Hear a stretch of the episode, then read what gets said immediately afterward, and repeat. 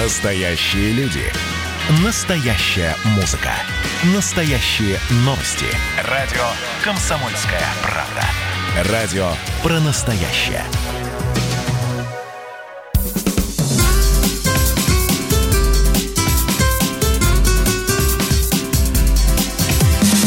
Программа с непримиримой позицией. Вечерний Мордан. И снова здравствуйте! В эфире радио «Комсомольская правда». Я Сергей Мордан. А я Мария Баченина. Добрый вечер. Не будем тратить время. Главные новости сегодняшнего дня. Голикова объявила начало возобновления международного авиасообщения, не знаю, с Россией или из России. А процесс снятия введенных на фоне пандемии ограничений начнется 15 июля. Это официально. А вот а, после этого официального заявления, правда, должен последовать какой-нибудь вразумительный список стран, которые согласятся принимать туристов из России. Вьетнам. Уже готов? Да. Супер, все. Все во Вьетнам. А мне достаточно. Прекрасная а, азиатская страна, нам Значит, а в Россию можно будет тоже въезжать, но по предъявлении справки об отсутствии коронавируса, который нужно будет непременно делать э, за три дня, по-моему, до прибытия в нашу прекрасную родину. Видимо, те же самые справки придется делать и россиянам, если их кто-то захочет где-то принимать, ну, кроме Вьетнама, по крайней мере. Вы знаете, вот встает только ребром один вопрос. А что эта справка подтверждает или опровергает? Что, что... ты не биобомба. А, не, не-не-не, смотря какие у тебя берут... Тут я э, должен был запеть а... песню «Ты баба-бомба». Да пой, погоради. Так не слукаешь. Я к тому, что смотря какие у тебя берут, э, э, а, ну, как бы проба, анализы, неважно, как назвать. Понимаешь, возьми одни, не факт, что больно, возьми другие, тоже не факт. Вот в этом проблема большая. Ну, кстати, а, о коронавирусе в том числе буду говорить и я. На второй строчке у нас следующая новость. Немецкая компания Бинотек, она сотрудничает с американцами, там Pfizer называется, они разрабатывают вакцину от коронавируса и заявляют, что препарат будет готов уже, внимание, к сертификации в декабре 2020 года. В июле будут э, а, закончены первые, соответственно, испытания. И, ну, там деньги бешеные, 1,2 миллиарда доз только в Германии и США, а, а вообще будут производить до 100 миллионов доз. Представляете? В день? А, нет, не-не-не-не-не. А вот воску... а, так, стоп, не, на, не написано в день это или вообще. Дело не в этом. Дело в том, что когда речь идет о таких количествах, о таких деньгах, все очень ускоряется. А хоть вы вот кол на голове тешите, ускорить э, э, процесс, методологию вот этого производства вакцин, э, апробацию невозможно. Ну, невозможно. Вот, собственно, так. Ладно, в общем... Читайте «Комсомолку». Да. У нас очень грамотный отдел науки и очень правильные эксперты. Продержитесь до декабря, а там Pfizer вам будет продавать э, вакцину Сухарики. от коронавируса по 250 евро за дозу. Да, а смотри, или, или за 500, я не знаю. Ты сплюнь, постучи. Я думаю, дороже. Никто покупать не будет. Так, ну и последняя новость. Эрдоган таки подписал сегодня указ о превращении храм собора Святой Софии обратно в мечеть. 90 лет храм был музеем. Перевел его в этот статус а, Кемаль Ататюрк, собственно, отец современной Турции. А он построил это государство на развалинах Османской империи. Ну вот а, теперь Эрдоган, последний сколько уже он у власти, 10 лет больше, он, ну, решил отыграть немного назад. Наследие Ататюрка ему показалось тесноватым, и хочется вот опять имперскости. Хочется что-нибудь построить, ну, небольшую, это показать, но, небольшую, но копию именно имперск. Османской империи. А там, где Османская империя, там, конечно, должна быть не Святая София музей, а Айя София мечеть. Но, правда, там по соседству находится Голубая мечеть, знаменитая, ну, типа как э, главная мечеть э, Стамбула, угу. она пустая там никого нету. А почему туда не ходят, не знаешь? Ну, насколько я понимаю, жители Стамбула, там люди достаточно секулярные, ну, скажем так, не очень религиозные. Вот. Ну, мечетей там много, мечетей э, достаточно больших, э, и в самом вот этом историческом центре, ну, я не знаю, я не задавался вопросом, но я, лично я, когда там был, я обратил внимание, что людей там нет. Вот, mm-hmm. соответственно, открыть рядом еще одну громадную мечеть, но это Но разве это в этом цель? Нет, Это цель не более чем политический жест, Паныч... мы его, да, все непременно обсудим. В общем, поехали. Радио «Комсомольская правда».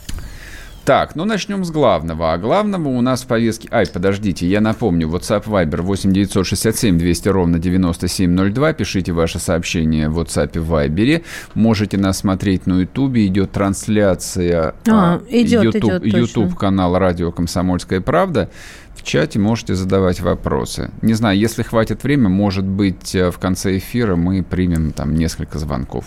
На всякий случай запишите 8 800 200 ровно 9702, ну или придумайте, про что вы захотите спросить. Так, ну теперь э, главная тема этой недели. Тут, в общем, никаких альтернатив нет. Говорили об этом вчера, говорили об этом позавчера это арест хабаровского губернатора Сергея Фургала. Но, кстати, главным героем а, вот этих двух дней стал даже не Фургал, а Владимир Вольфович Жириновский. Ну, в предыдущем часе вы его послушали а, в его программе, которую, к сожалению, сегодня пришлось вести не мне, а Роману Голованову. Он достаточно подробно там говорил. Я просто хотел бы а, включить, а, что Жириновский говорил про деньги. Деньги же всегда самые интересные. Давайте послушаем.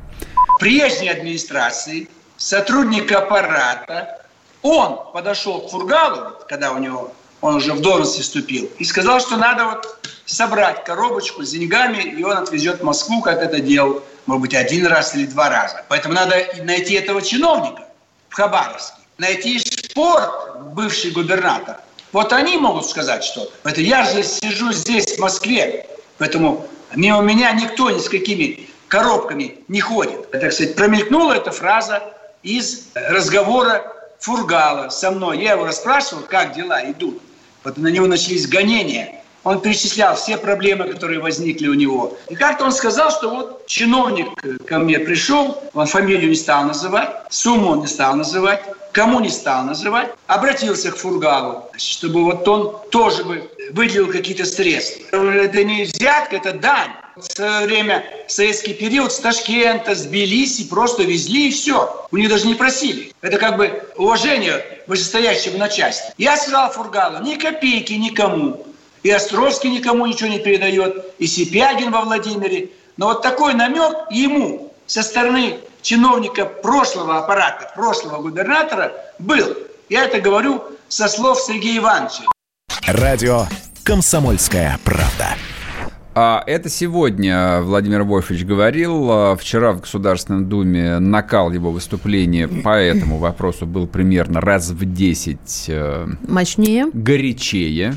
Вот, он просто прямо обвинил неназванных чиновников о том, что они э, сказали Фургалу, что он должен привозить ежегодно по коробке денег. Суммы не назывались. Вот, но это было такое прямое обвинение в коррупции. Вот, дальше как бы можем пофантазировать. Ну а что а... фантазируете? Журналисты, наши коллеги тут же задали вопрос Кремлю, то есть Дмитрию Пескову. Вот, и Дмитрий Песков э, ну, говорит, конечно, конечно. называйте имена. А когда там зашла речь об определенном человеке, да, э, о вице-премьере и полпреде президента в Дальневосточном федеральном округе Юрии Трутневе, Песков сказал, что, ой, это серьезное очень обвинение, нужны доказательства. В общем, черта такая э, знаменательная. Нет никакой черты. Вчера Жириновский сказал так много, как в российской э, публичной политике не говорилось, наверное, последние 10 лет совершенно точно. Я готов за это поручиться. Я про таких, черту Песковского та, ответа таки, Таких обвинений ни в Государственной Думе, ни в принципе в публичной публичном пространстве никто из э, руководителей ни одной из парламентских партий э, никогда не бросал. То есть при, том, при всем при том, что не было названо ни одной фамилии, ну, кроме, соответственно, Трутнева и кого еще? Да, второй там был? Фургал. Да, ну, соответственно, Фургал. Да, масса людей приняли все это на свой счет. То есть, ну, понятно, что с губернаторами работает целый набор высокопоставленных кремлевских чиновников, вот, но я понимаю, что многие из них поперхнулись э, куском стейка, который они жевали в этот день, то есть как коробки с деньгами. И это было же сказано прилюдно, под камерой, это растиражировано просто сотнями средств массовой информации, блогов, телеграм-каналов и прочее. Это, собственно, главная фишка. Но там еще что было сказано? Там было сказано, ну, в упрощенной форме, всех не пересажаете. Да, сталинский режим еще. Бортников это не Берия, не хватит у вас воронков на нас, на всех. И ага. если надо, мы всех выведем и сметем вас. Вольфович был просто вот в лучшей форме, в лучшей своей форме. Я его обожал с начала 90-х, точнее, с конца 80-х. Это вообще самая яркая фигура, которая, ну, вот на протяжении этих нескольких десятилетий была в российской политике. Он просто потрясающий оратор, конечно, и редко пассионарный человек. А и те обвинения, которые он произнес, они очень серьезные. Ответ на них внятного никакого нет. На них внял, на них дал, а, ну, не ответ, а комментарий а, Песков. Ну, а, собственно, что пресс-секретарь ну, президента мог сказать? Дежурно ну, так Да, ответил. ну, называйте фамилии, а да. если кто-то обид, а, обижен, можно соперничать уже в рамках закона, можно подать в суд другими Только словами. мне кажется, здесь речь не о том, чтобы называть фамилии. Здесь по-хорошему Следственный комитет или прокуратура, или я не знаю кто, должен сразу возбуждать дело, вот, пообщаться для начала с Владимиром Вольфовичем, собрать всю информацию, кто намекал, когда, при каких обстоятельствах. То есть арест Фургала, за бога ради, хоть всех арестуйте. Только на этом не надо останавливаться. После того, что, произош... После того, что произошло в Хабаровске, ну просто по логике вещей, как устроена система власти, должны присесть несколько десятков человек из очень разных ведомств, в том числе и силовых, которые годами сидели в Хабаровском крае и все это покрывали, и на все это закрывали глаза. Вернемся после перерыва, не уходите. Как дела, Россия? Ватсап-страна! Это то, что обсуждается и то, что волнует. Это ваши сообщения в прямом эфире, в том числе и голосовые. Каждый будний день с 11 до 15 часов с Михаилом Антоновым. Эфир открыт для всех. Включайтесь. Радио «Комсомольская правда». Радио про настоящее.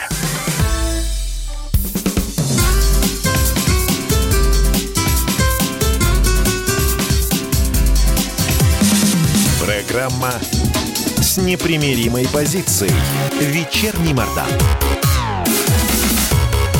И снова здравствуйте. В эфире радио «Комсомольская правда». Я Сергей Мордан. Мария Баченина тоже здесь. Продолжаем. А более недели продолжалась история вокруг возвращения Святой Софии, возвращения из статуса музея обратно в мечеть. А много было споров, решится ли Эрдоган на это или не решится. К нему обращалась масса людей, к нему обращались и американцы. Ну, не знаю, это, в общем, можно расценивать как провокацию. К нему обращались депутаты Государственной Думы, к нему обращался святейший патриарх Кирилл. А, все оказалось тщетно. А, Сначала Государственный совет принял это решение, а сегодня Стамбульский суд объявил незаконным и отменил решение турецкого кабинета министров от 1934 года правительства Кемаля Ататюрка. По тому решению православный так, исторический православный собор и на тот момент мусульманская мечеть получил статус музея. У нас вот. на связи глава общества «Двуглавый орел» Константин Малафеев. Константин Валерьевич, здравствуйте. Здравствуйте. Здравствуйте, Константин Валерьевич. Ну, смотрите, давайте поговорим с вами как монархист с монархистом. В нашем Константинополе опять творится безобразие. А меня главное, что интересует, честно говоря, вот э, в этом решении Эрдогана и их суда, а что они будут делать э, с фресками, с изображениями Пресвятой Богородицы и Спасителя? Тем более в, мече... уже... в мечети же этого не может быть. Дан, э, дано распоряжение помощникам подготовить э, собор к, к тому, чтобы она стала мечетью. Вот, вот что это за подготовка, тоже интересно. Ну, вы знаете, это печальное такого вселенского, на самом деле, масштаба события, потому что собор был построен, напоминаю, в VI веке святым императором Юстинианом. Это был выдающийся памятник архитектуры. И, например, лучший архитектор, кстати, тоже из греков, Синан, турецкий, через тысячу лет только сумел едва повторить это в голубой мечети, причем не в тех пропорциях. А это было построено за тысячу лет до того, в шестом веке. То есть памятник, который мы сейчас с вами наблюдаем в виде музея, ему 1400 лет. Но кроме того, что он памятник, это собор Святой Софии, а Святая София в православном богословии – это Иисус Христос, премудрость Божия. Это был главный собор Нового Рима, Царьграда, Константинополя и, значит, всей Вселенной, потому что тогда Константинополь был, безусловно, главным городом мира. И вот этот собор был захвачен, вместе со всем Константинополем 29 марта 1453 года, к чему Эрдоган и апеллирует к этой дате. А, и затем а, много лет, соответственно, почти 500 лет был а, мечетью. Мехмед Завоеватель на коне въехал в собор в то время, когда там была литургия, там собрались верующие, которые именно в храме спасались. Но, к сожалению, спастись не удалось, потому что за 15 лет до того Византия и император и патриарх изменили православию. Они приехали в Италию и подписали Ферраро-Флорентийскую унию. Именно благодаря измене православия случилось вот такое безобразие. Турки, соответственно, захватили э, центр мира, православный Царьград, а для нас, русских, ну, просто сказочный город, откуда мы взяли свою веру и куда всегда обращались. Надо сказать, что на литургии русские поминали все 300 лет после принятия христианства именно царя из Константинополя. То есть для нас это был настоящий центр мира. Mm-hmm. И вот сейчас, конечно, то, что произошло, то, что а, а, в 1934 году Кемаль Ататюрк строен а, светское а, государство а, для примирения а, соответственно, православных и мусульман, а, сделал из мечети музей. А, в музее велись многие очень интересные работы. Там есть, э, там, собственно говоря, Стамбульский музей рядом расположен. И фрески были действительно освобождены от э, краски э, штукатурки, которые были затерты лики святых, потому что ислам запрещает изображение так же, как и иудаизм а, а только в христианстве, соответственно, изображаются святые лики. Вот. А, вот сейчас это решение отбрасывает нас в эпоху религиозных противостояний. Мы из 21 века перемещаемся прямо вот туда. Ну, а будто в этом есть что-то плохое. В этом есть что-то плохое для нас, православных. Я, я был в Святой Софии, вот то чувство благодати, которое ты чувствуешь в этом храме, несмотря на то, что это сейчас музей, вот, э, вот эти века намоленные, конечно, они очень чувствуются.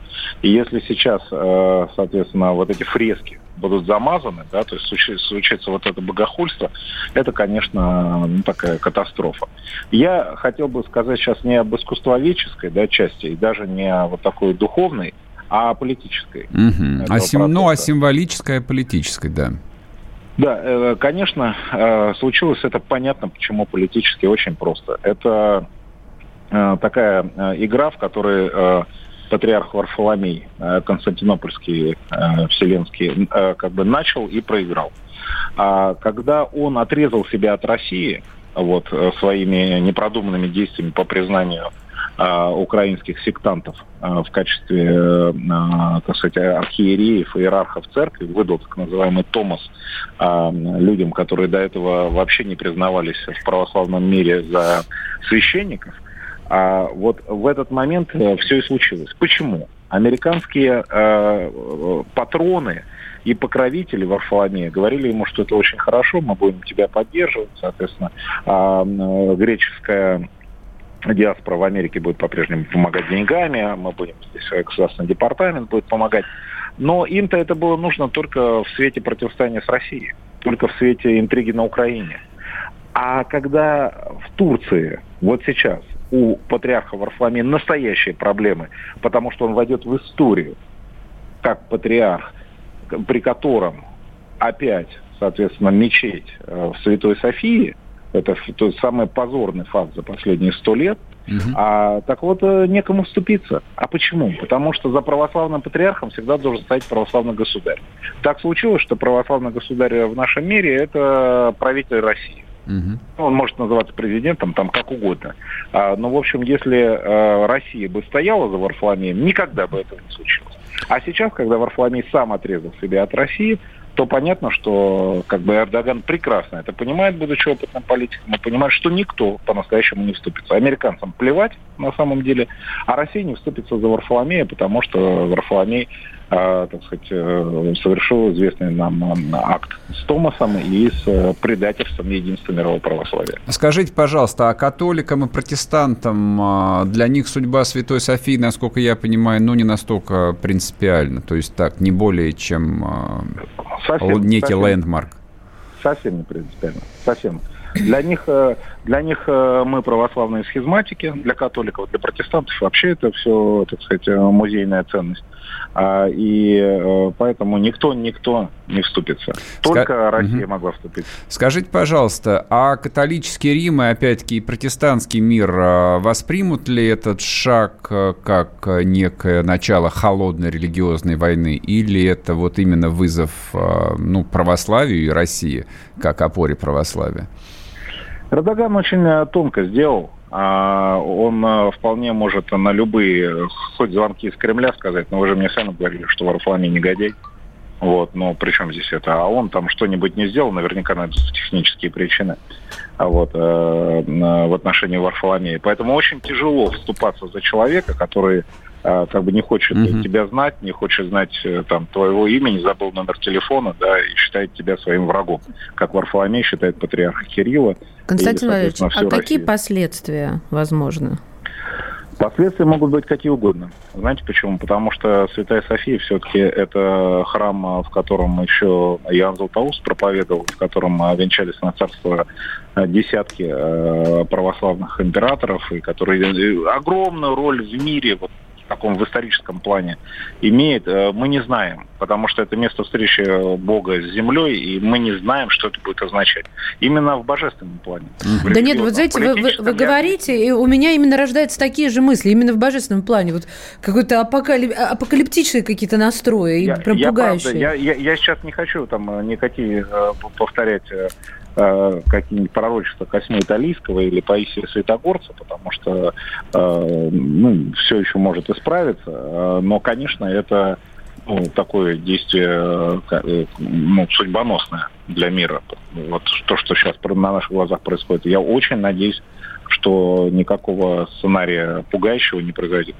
Ясно. Спасибо вам большое. В эфире у нас был Константин Малафеев, глава общества «Двуглавый орел». Говорим мы о том, что в Святой Софии теперь спустя 90 лет, почти 90 лет, снова будет мечеть. Там мечеть была сколько? 300-500 лет. А вообще-то этому православному собору, центру мира, 1400 лет. 1400 лет назад, в VI веке, он был построен.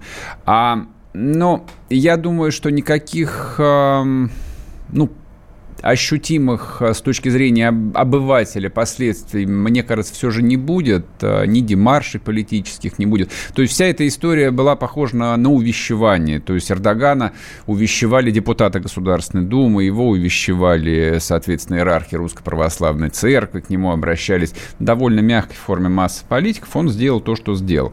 А, ну, а какой вывод можем сделать мы? Мы должны это просто запомнить.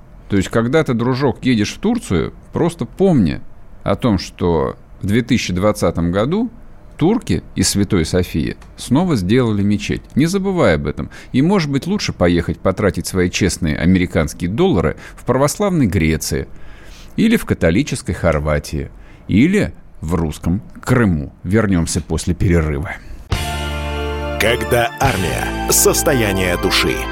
Военное ревю на радио «Комсомольская правда». По вторникам и четвергам полковник Виктор Баранец метко стреляет словом.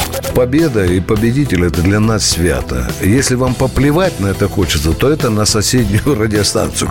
А полковник Михаил Тимошенко подает снаряды. Вся правда о настоящем и будущем наших вооруженных сил. Ну и немного армейских байк.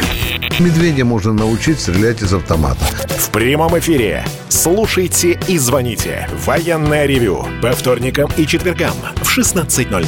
По московскому времени. Никто не уйдет без ответа.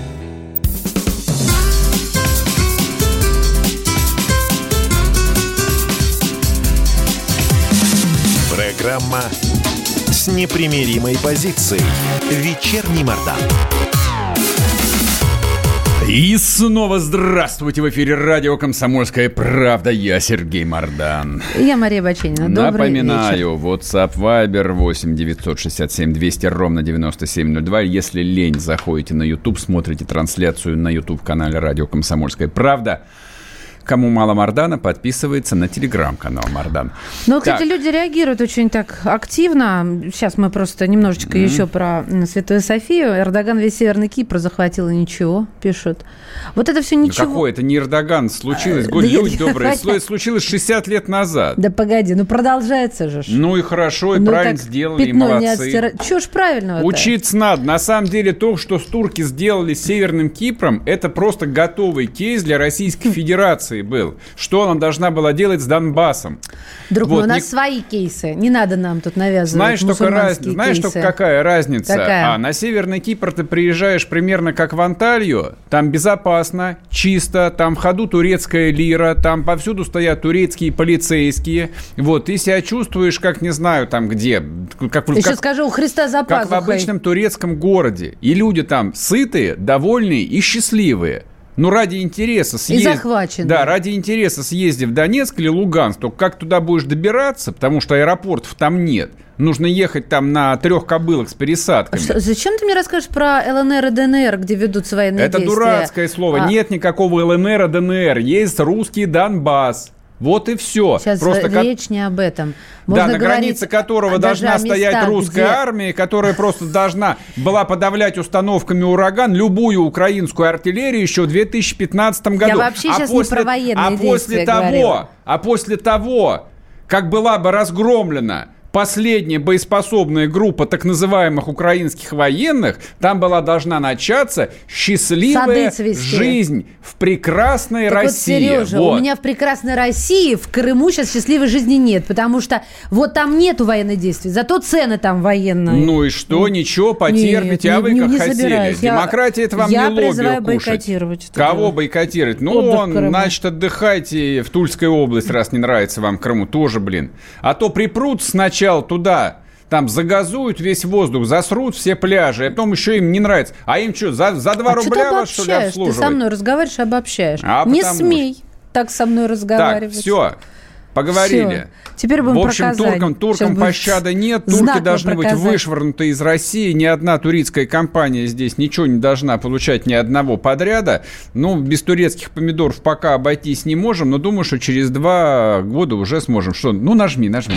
Радио «Комсомольская правда». Потрясающая Могу технология. Себе позволить. Так, значит, давайте еще поговорим о хорошем. А... Блин, неудобно даже переходить. Поговорили, Я понимаю плохо, плохо сказал про турок, а теперь переходим к Казани. Да. Но это наши русские татары. Они родные, близкие, такие же, вот как и мы все плоть от плоти, кровь от крови, перемешанные до неразличимости на, на самом деле. деле. будем говорить про Мишустина. Да ничего подобного. Ну хорошо, давай, можем, давай так повернем. А Мишустин а, съездил сегодня в Казань. Там есть такой техноград, как бы это сказать по-русски, ну, некая отдельно стоящая территория, которая оформлена как свободная экономическая зона. И там премьер-министр э, провел огромное совершенно, там действительно невероятно представительное собрание представителей российской IT-индустрии. Там были все. А гвоздем программы, вы не поверите, был даже не э, глава российского правительства. То есть хотя это был его первый вот такой открытый публичный визит при большом стечении людей, то есть он не общался по телевизору, он демонстративно со всеми обнимался и всем жал руки, похохатывая, но у него же иммунитет есть, он же переболел. Не факт, не вводи людей в заблуждение. Неважно. Но главным, а, так сказать, гвоздем программы был вице-президент а, Телеграма.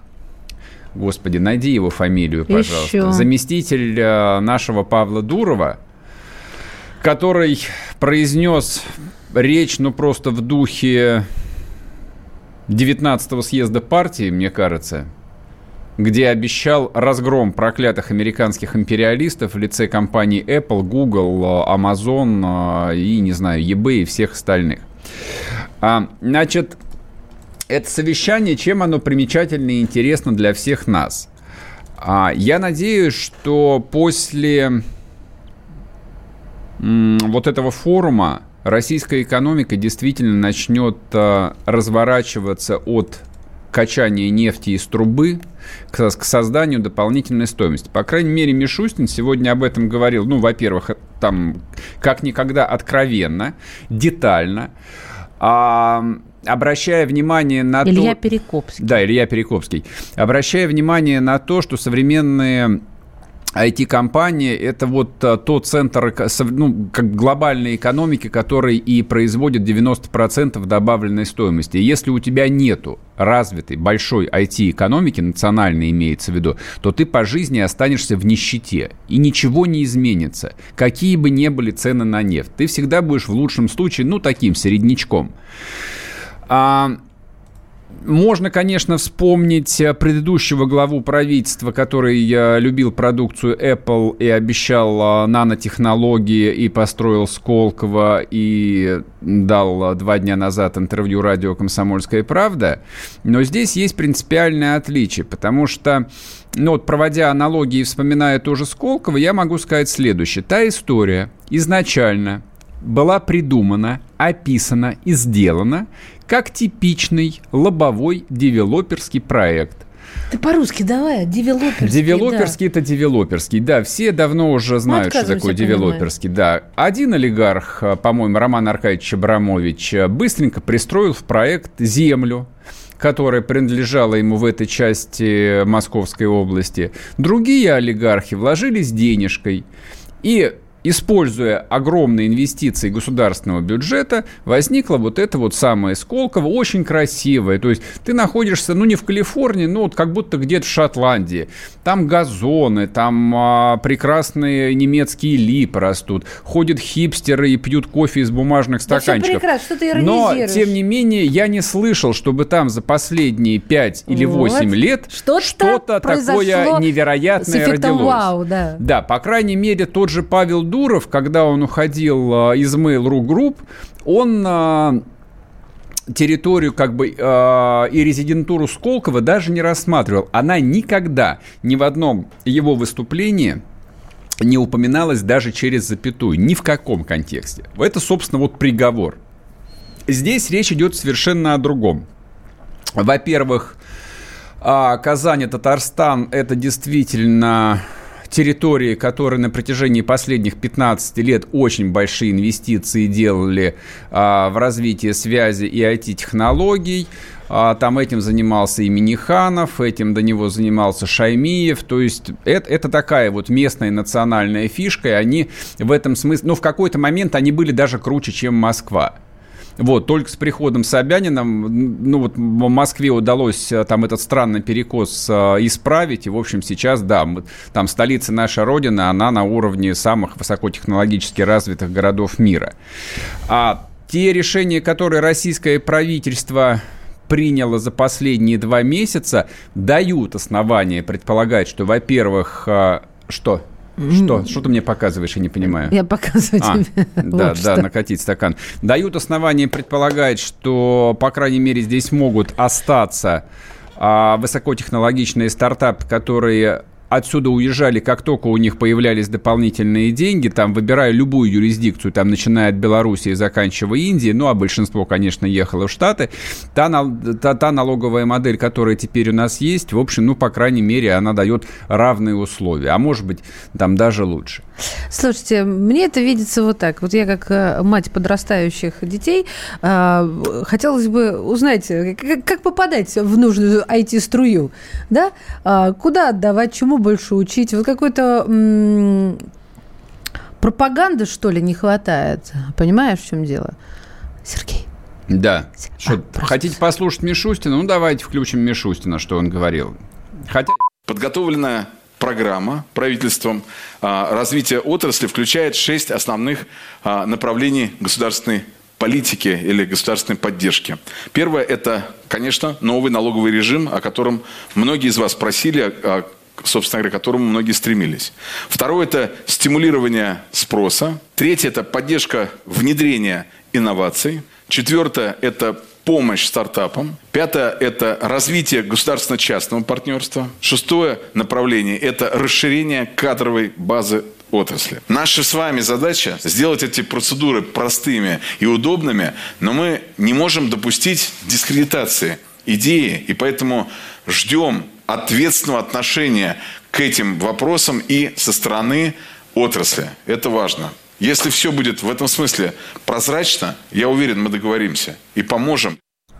В общем, несмотря на то, что это вот на первый взгляд такая официозная речь, если вы ее найдете, ее легко найти в интернете, послушаете целиком, это выступление очень профессионального, очень глубоко разбирающегося в теме человека. Ну, не зря а, Миш, а Мишустин mm. реально разбирается в этом, не на уровне владения айфоном, вот вот вот сто процентов. мы поняли. Вот, поэтому, да, поэтому, в общем, надежда есть, что это не уйдет в песок, и, по крайней мере, доходы госбюджета удастся слегка дифференцировать только от бабла, которое получается от продажи нефти, газа, который теперь он приходится продавать ниже себестоимости, и какого-нибудь титана и алюминия. Ну, посмотрим. В общем, надеемся на лучшее. Вернемся после перерыва и продолжим.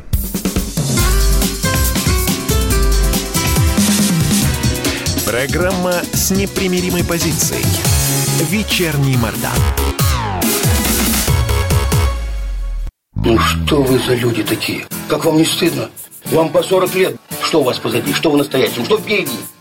Опомнитесь, пока не поздно. Вот вам мой совет. Ведущие нового утреннего шоу на радио «Комсомольская правда» уже совсем взрослые люди. Но ведут себя порой. Особенно, когда собираются все вместе. Они обсуждают, советуют и хулиганят в прямом эфире – с понедельника по пятницу. Начинайте день вместе с программой «Взрослые люди». Ведущие Тутта Ларсон, Валентин Алфимов. Стартуем в 8 утра по московскому времени.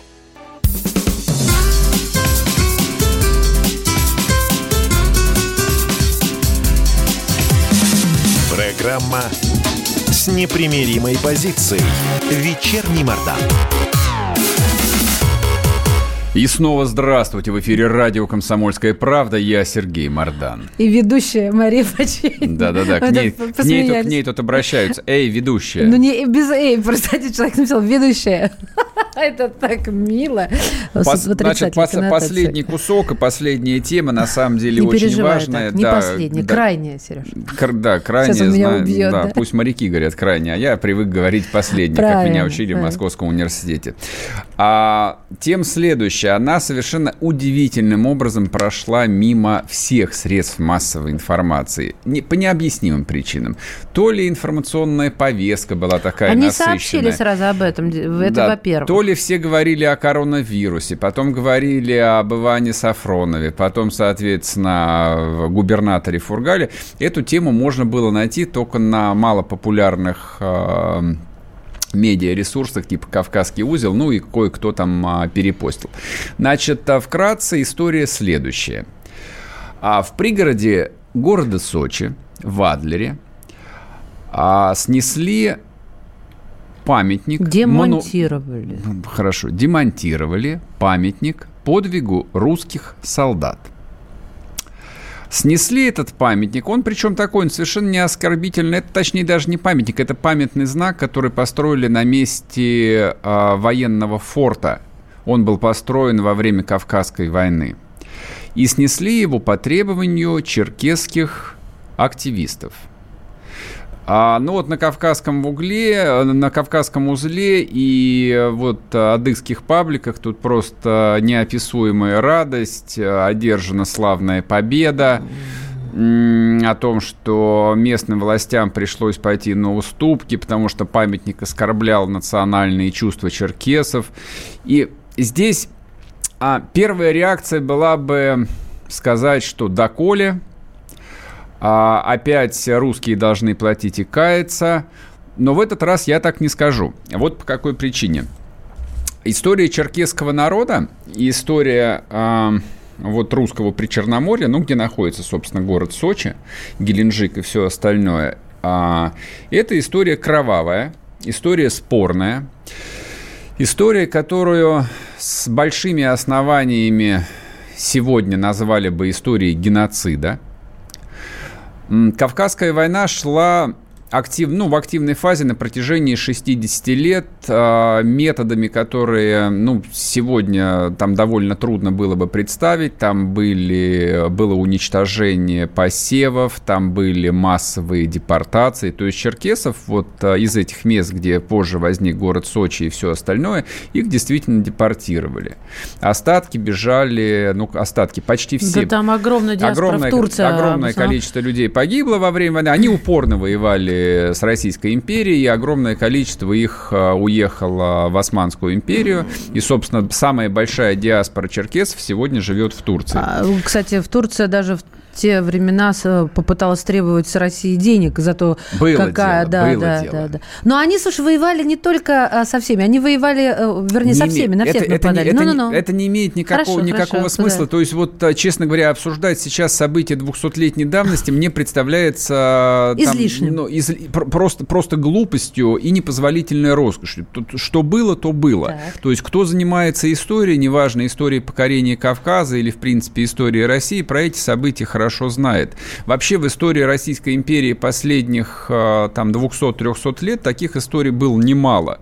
А, то есть, я, же всегда говорю, что возникновение самого, самого большого государства Евразии, оно точно э, шло вот... э, русские солдаты не ехали на розовых пони.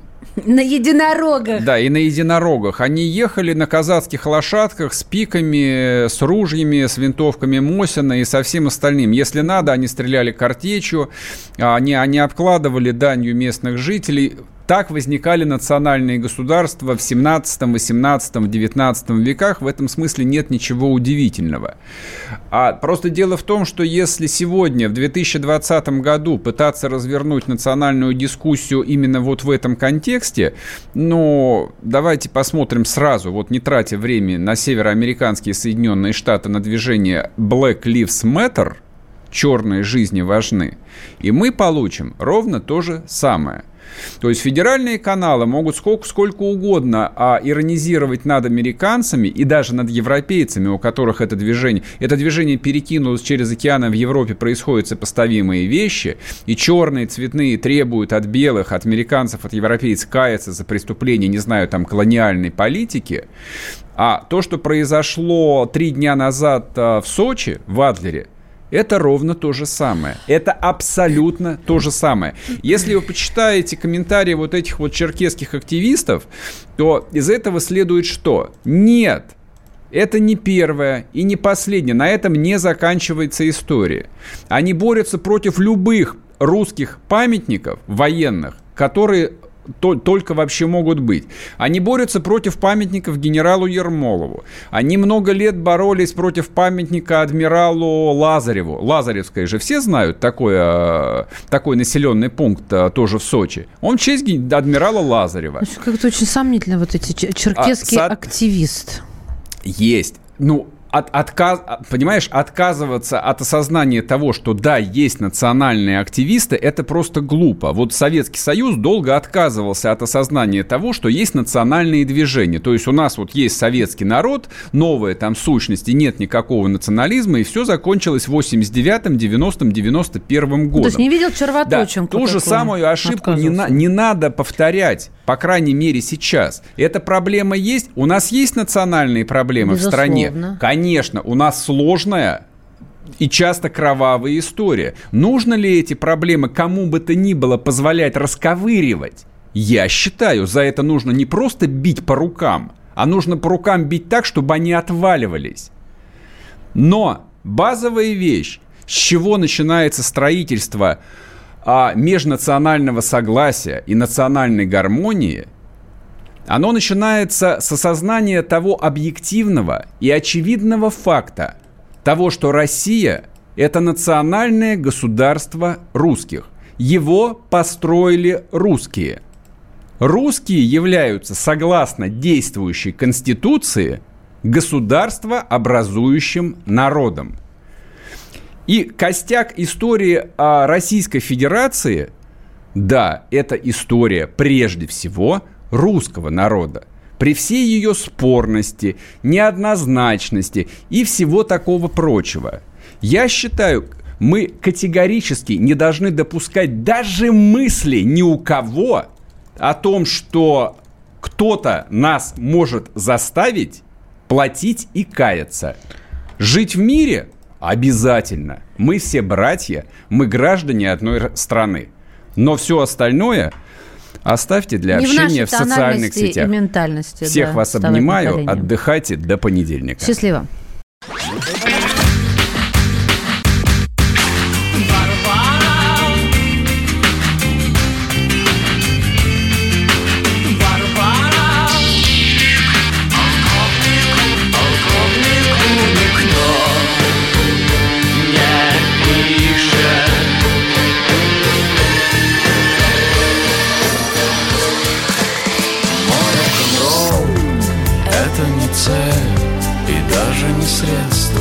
Радио. Поколение. Битва.